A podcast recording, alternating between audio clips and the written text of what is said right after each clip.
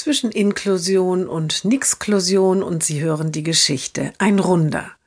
Die Mutter des Jungen feiert einen runden Geburtstag. Nach dem Training lädt sie ihre Laufgruppe noch auf einen Schluck Sekt ein.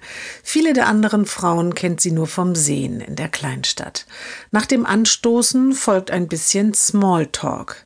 Also in unserer Verwandtschaft gibt es ja auch einen jungen Mann, so wie deinen Sohn, sagt eine. Das ist alles gar nicht so einfach, das bekomme ich auch immer hautnah mit.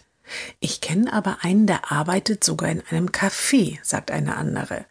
Die nächste ergänzt, und neulich habe ich mal eine Reportage gesehen über jemanden, der sogar vor Studierenden spricht. Ich kenne gerne den Link mal raussuchen und dir schicken. Danke, sagt die Mutter und hm und ja, habe ich auch schon gehört. Und irgendwann sagt sie leise, ich dachte eigentlich, wir feiern hier meinen Geburtstag.